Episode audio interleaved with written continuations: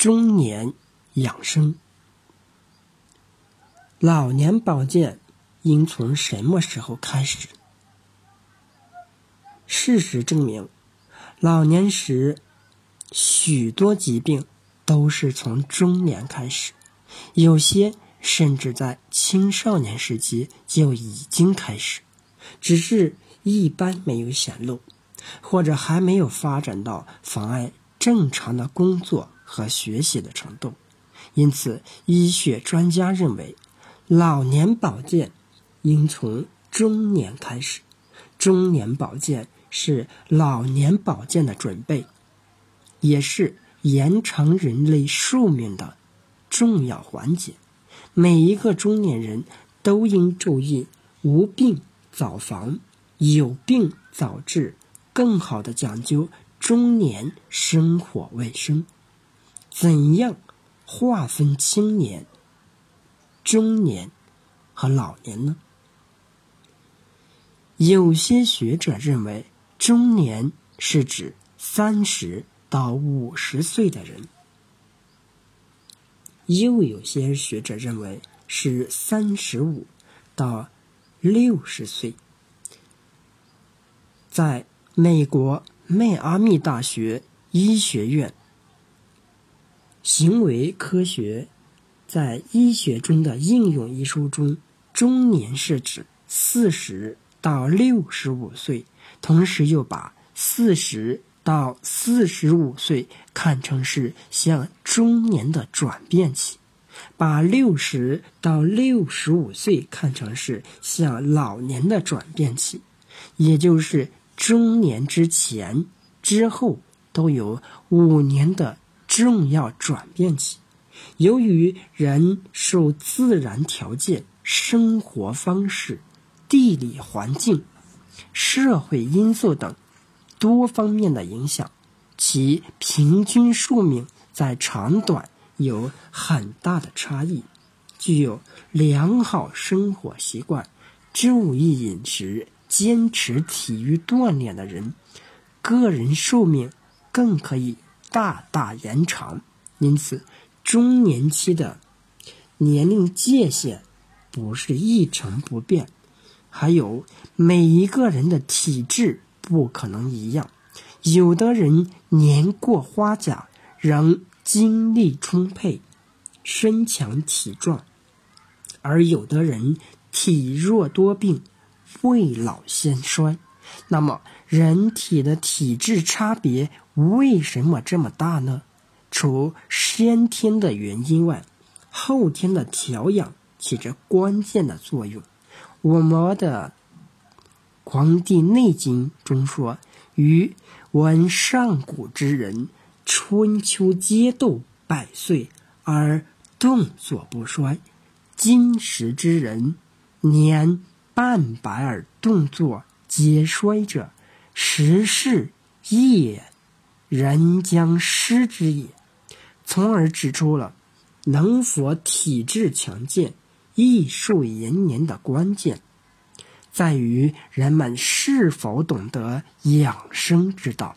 上古时代的人，由于掌握养生之大道，年纪到了一百多岁而形体。动作不显得衰老，而现在的一些人因不注意养生，往往不走五十岁，形体就衰老。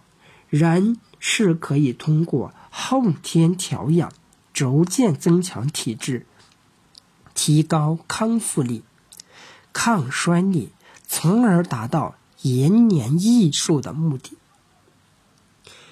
为什么说？目光炯炯有神是健康人的生理特征。目光炯炯有神，说明视觉器官与大脑皮质等的生理功能良好。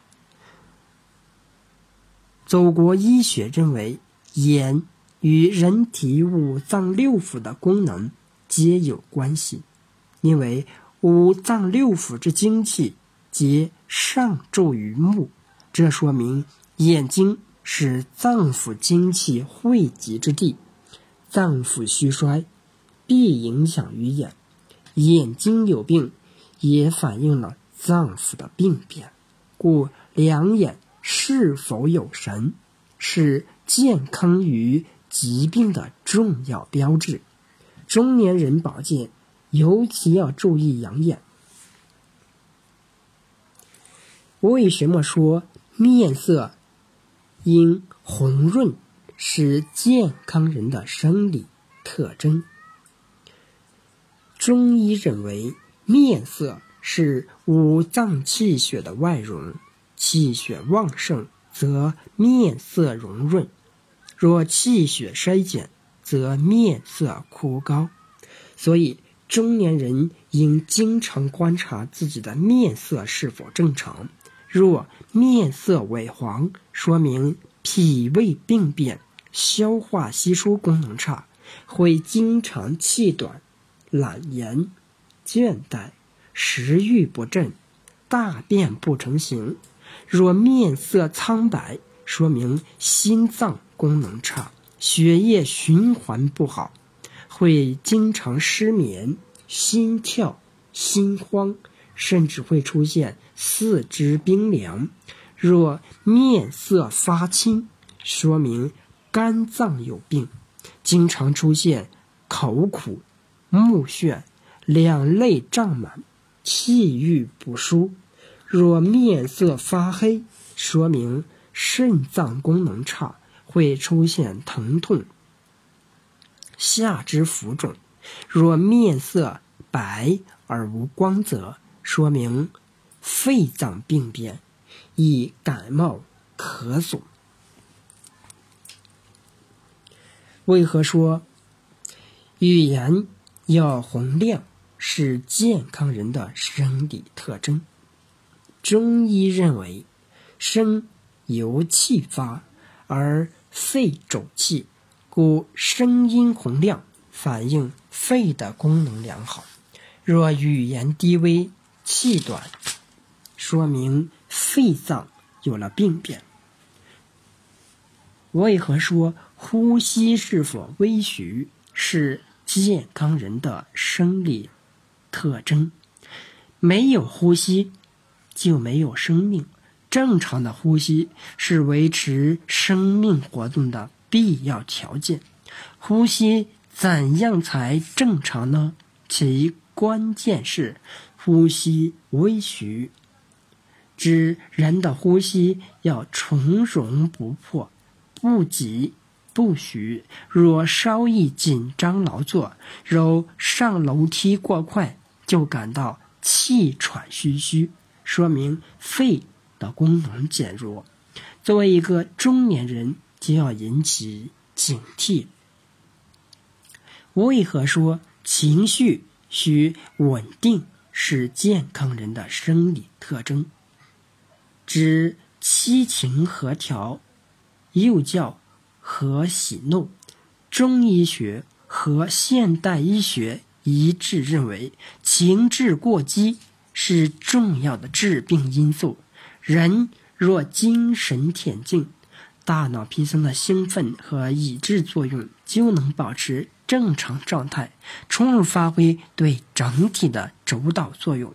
若经常情绪波动，一些琐碎的小事就会引起情绪反击，如急躁、消沉、不满，或心理上常处于紧张状态，有支持不住的疲劳感，这就说明是疾病的先兆。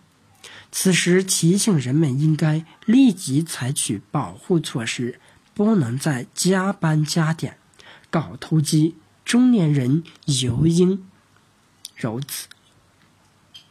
为何说二便正常是健康人的生理特征？汉朝王仲传《论衡》中指出：“欲得长生，肠中常清。”说明古人。早就认识到，大便通畅，及时排出浊物，才能健康长寿。同样，小便通利与否，也直接关系着人体的功能活动。正如老老恒言便气中说：“小便为取通利。”总之，大小便通利是健康的一个重要指标。中年人要密切观察自己的大小便是否正常，一有异样就应引起注意，辨证求因。为何说牙齿坚固是健康人的生理特征？中医认为，齿为骨之余，而肾主骨，所以牙齿坚固反映肾气。肾精充足，若牙齿松动、脱落、枯毫不容，说明肾精虚弱。为何说腰腿灵便是健康人的生理特征？俗话说：“人老腿先老，胃老腰先病。”腰腿灵便、步履从容，则证明筋肉。经络、四肢关节皆很强壮，有独立生活能力，有利于抗老防病。若经常腰酸腿转，这是衰老的症状，尤应注意养生防病。为何说不瘦不胖是健康人的生理特征？这是因为体胖。与体瘦者皆为病态。中医认为，胖人多气虚，多痰湿，易患中风、消渴病；而瘦人多火，易患劳渴。为何说脉象缓、匀缓、和匀、匀均匀是健康人的？生理特征，人的脉象要从容和缓，不急不徐，因为气血在脉道内运行，所以脉象正常与否，能够反映气血的运行。《黄帝内经》指出，气血不和，百病来变化而生。可见，通过把脉。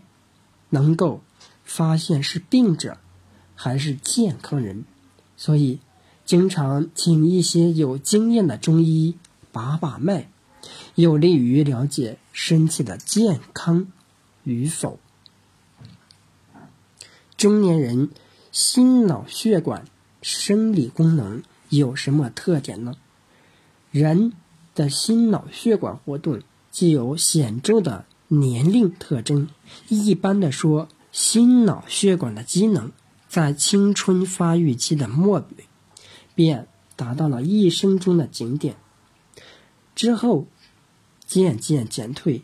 近来国内规模最大的一次病理普查发现，冠状动脉狭窄在中年时期发展最快，心输出量从三十。到八十岁约减少百分之三十，中年人在运动或其他负荷时，心率和心输出量的增加都较年轻人少，且负荷解除以后的恢复时间也较长，所以中年人所能负担的运动量和劳动强度都不及青年。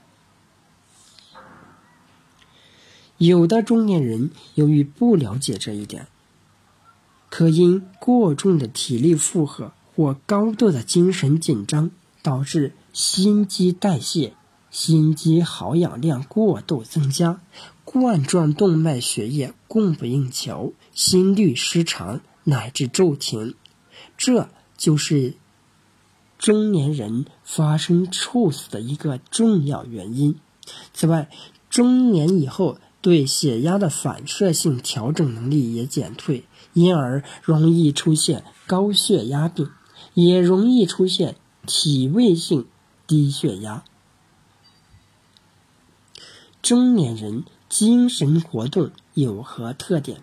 中医认为，人的精神活动是以精气为基础，而精气藏于五脏，正如《黄帝内经》所说：“心。”藏神，肝藏魂，肺藏魄，脾藏意，肾藏志。因此，五脏的盛衰就决定了精神活动是否正常。人到中年，精神活动比较稳定，这表现在中枢神经的兴奋与抑制过程比较平衡。创造性的思维可达一生中的最发达时期，表现出经验丰富、精力充沛的特点，且理解力增强，往往补偿了机械记忆的下降。但中年人神经传导和突触传导速度一般随年龄增加而减少，所以中年人对外界各种刺激的反应速度。不及青年人快，也不如青年人敏捷。人到中年后期，由于脑细胞不断减少，大脑逐渐萎缩，重量减轻，致使脑组织内的水分、蛋白质、脂肪、核糖、核酸等的含量及它们的转化率都随年龄的增加而逐渐降低，且因为脑内褐色素的增多。影响脑细胞正常功能，表现为脑力劳动能力降低、记忆力减退、睡眠欠佳、理解现实生活逐渐缺乏感情色彩。此种情况在中年后期将越来越明显。因此，延缓脑细胞衰老变化，减慢中老年人细胞的各种衰老变化过程，是中年保健的重要任务。一般来说，人脑有很大的潜力，大脑皮质的神经细胞就多达四十亿之多。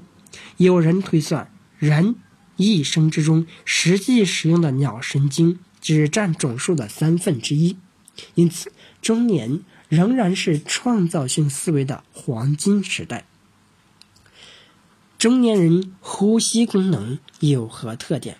中医认为，肺主气。思呼吸，中年以后，肺脏功能减弱，清浊之气交换降低，最大通气量减少，使得中年人的呼吸功能低于青年。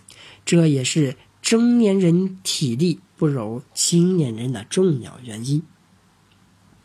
人的呼吸系统与外界环境直接相通，极易受到外界环境因素的变化影响，因此。在不同的环境、不同的工种条件下生活的中年人，其呼吸功能的差异也很大。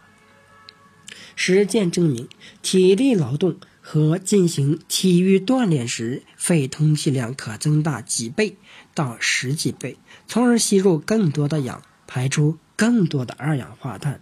因此，中年人应积极参加体育锻炼，这样肺。与气管的功能可以增强，全身的健康状况通常也会比较好。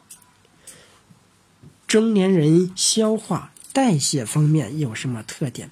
中医认为，人的消化和代谢功能主要靠脾胃的腐熟和运化，称脾胃为后天之本。如《黄帝内经》中说：“胃者，五脏六腑之海。”水谷皆入于胃，五脏六腑皆禀气于胃。意思是，人体所有的脏腑、器官、组织皆需要脾胃供给的各种营养素。脾胃是生命的源泉，无论是养生、治病、康复，都必须时时刻刻注重保护胃气。当人到中年以后，脾胃功能日渐衰退。如《素问·上古天真论》中说：“女子五七，阳明脉衰。”这里的阳明脉即指胃的经脉，五七是指三十五岁之时，时逢中年。这说明中年以后，消化代谢功能便开始下降。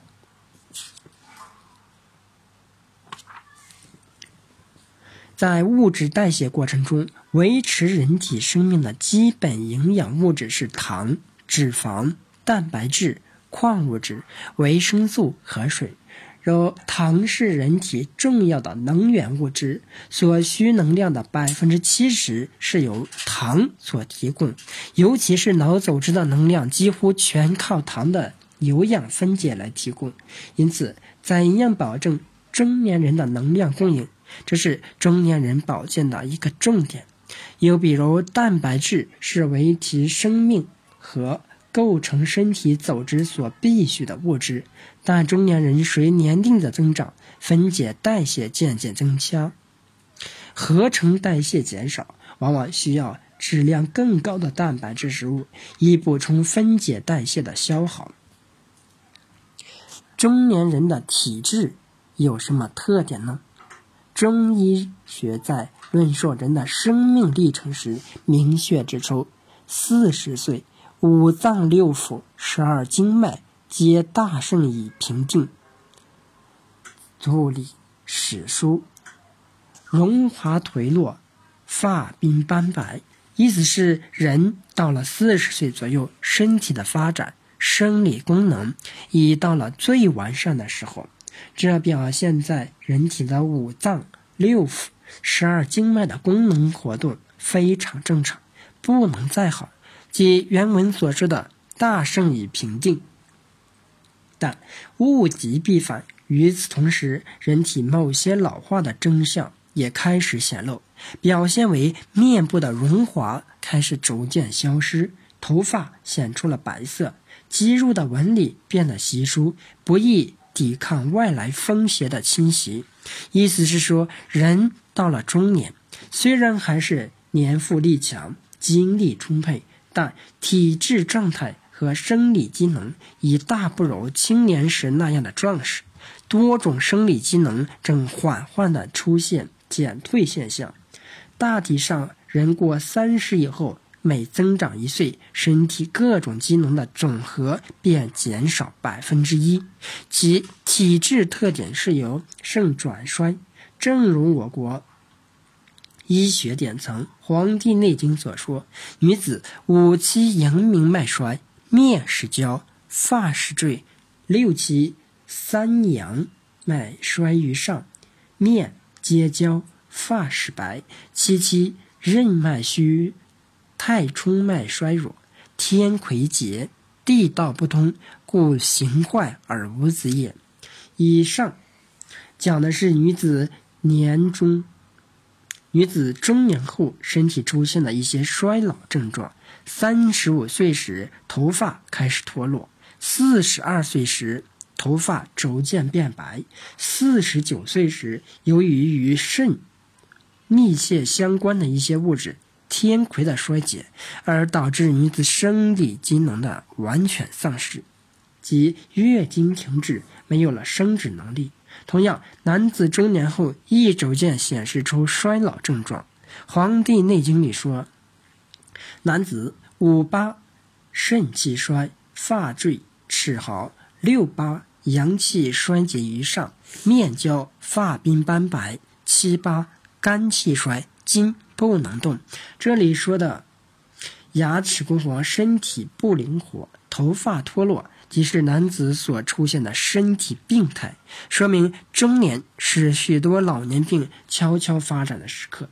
许多危及健康、威胁生命的癌症、心脑血管疾病在中年时开始高发，不少老年慢性病也在这中年时埋下隐患。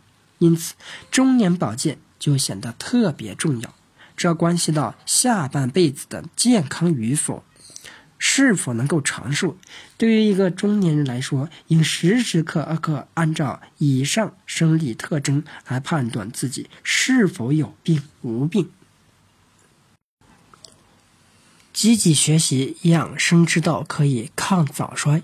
要想抗衰老、延年益寿，必须首先懂得养生之道，预防疾病的发生。目前，人类的死亡原因。百分之八十是疾病，那么怎样才能不得病、少得病，或者得了病后能得到早期的诊断和治疗呢？这就需要懂得养生之道。养生之道掌握的多少，对寿命的长短有直接的影响。如《素问·上古天真论》说：“余闻上古之人，春秋皆度百岁而动作不衰；今时之人，年过半百而动作皆衰者，时势易矣，人将失之矣。”这就是说，上古时代的人，由于他们懂得掌握了养生之道，因而能够活到一百多岁，而动作仍然不显得衰老。而现在的人还不到五十岁，身体已变得衰老，这就十分清楚地告诉人们：要想长寿、延缓衰老，必须懂得养生之道。为何时时顺应自然界阴阳消长的规律可以抗早衰呢？中医学认为，自然界的阴阳消长运动影响着人体阴阳之气的盛衰。人体必须适应大自然的阴阳消长变化，才能更好的维持生命活动。那么，怎样顺应自然界阴阳消长的规律呢？具体的说，就是使人的生活起居、形体锻炼、精神活动与四时环境相适应，即春夏养阳，秋冬养阴。所谓春夏养阳，是指春夏养生气、养长气，以适应自然界阳气逐渐旺盛的规律，而不应宣泄太多或内寒太甚，免伤阳气。所谓秋冬养阴，是指秋冬养收气、养藏气，以适应自然界阴气渐生。而旺的规律，不应损耗阴气，延缓衰老。不仅要顺应自然，还要利用自然，利用自然因素，促进人体疾病、身心康复的方法，称为自然康复法。自然因素很多，如日光、空气、泉水、香花、泥土、热沙。高山、岩洞、森林等，有选择性和针对性的利用自然因素影响人体，可达到康复治疗的目的。为什么说必须形神兼养，可以抗早衰呢？形是指躯体，神是指精神、思维、意识，形神兼养。即强调人的形体与精神形象的统一，以及身心兼顾之意。《黄帝内经》里说：“故形与神俱，而尽终其天年。”中医养生学是非常重视养神，认为神是人体生命的主宰。养神的具体做法是积累精气，以使神志健全。调试不良情绪，以免刺激；恬淡虚无，以使精神内守；开朗乐观，以恬余为物，顺应自然。四时调神养形，主要是指积极锻炼身体，因为生命在于运动。动的形式有两种：一种是日常生活生产劳动；二是体育运动。古代的五禽戏是很好的练形方法。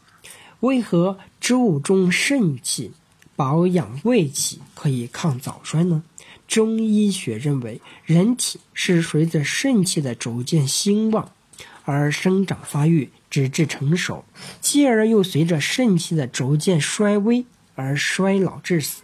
这就是说，肾的精气主持着人的生死夭寿，因此变老与否及变老的速度，在很大程度上取决于肾气的盛衰。为了肾的精气能不断的得到补充，必须重视精神内守，饮食有节，起居有常，劳逸适度。为什么又要保养胃气呢？中医学认为，有胃气则生，无胃气则死。胃气是人体气血的生化之源，后天之本，延缓衰老必须重视胃气，而养胃气的关键是要做到饮食有节，因人、因时、因地、因病择食。此外，养胃气还需做好睡眠好。良好的睡眠能使中枢神经系统兴奋与抑制功能更加协调。养胃气的第三点是要时常避免不良情绪的刺激。中医养生学认为，忧思伤脾，意味过分的忧愁或思虑会损伤脾胃的消化吸收功能。正如《灵句本神篇》里说：“愁忧者，气闭塞而不行。”这里的气即指脾气，脾气瘀滞不行，不能运化，水谷精微就达不到四肢，造成身体。重质倦怠，总之延缓衰老，必须重视保养胃气，因为人体的生长发育、维持生命的一切营养物质都要靠脾胃供给。若脾胃功能减弱，则人体的生长发育就会受到严重的影响。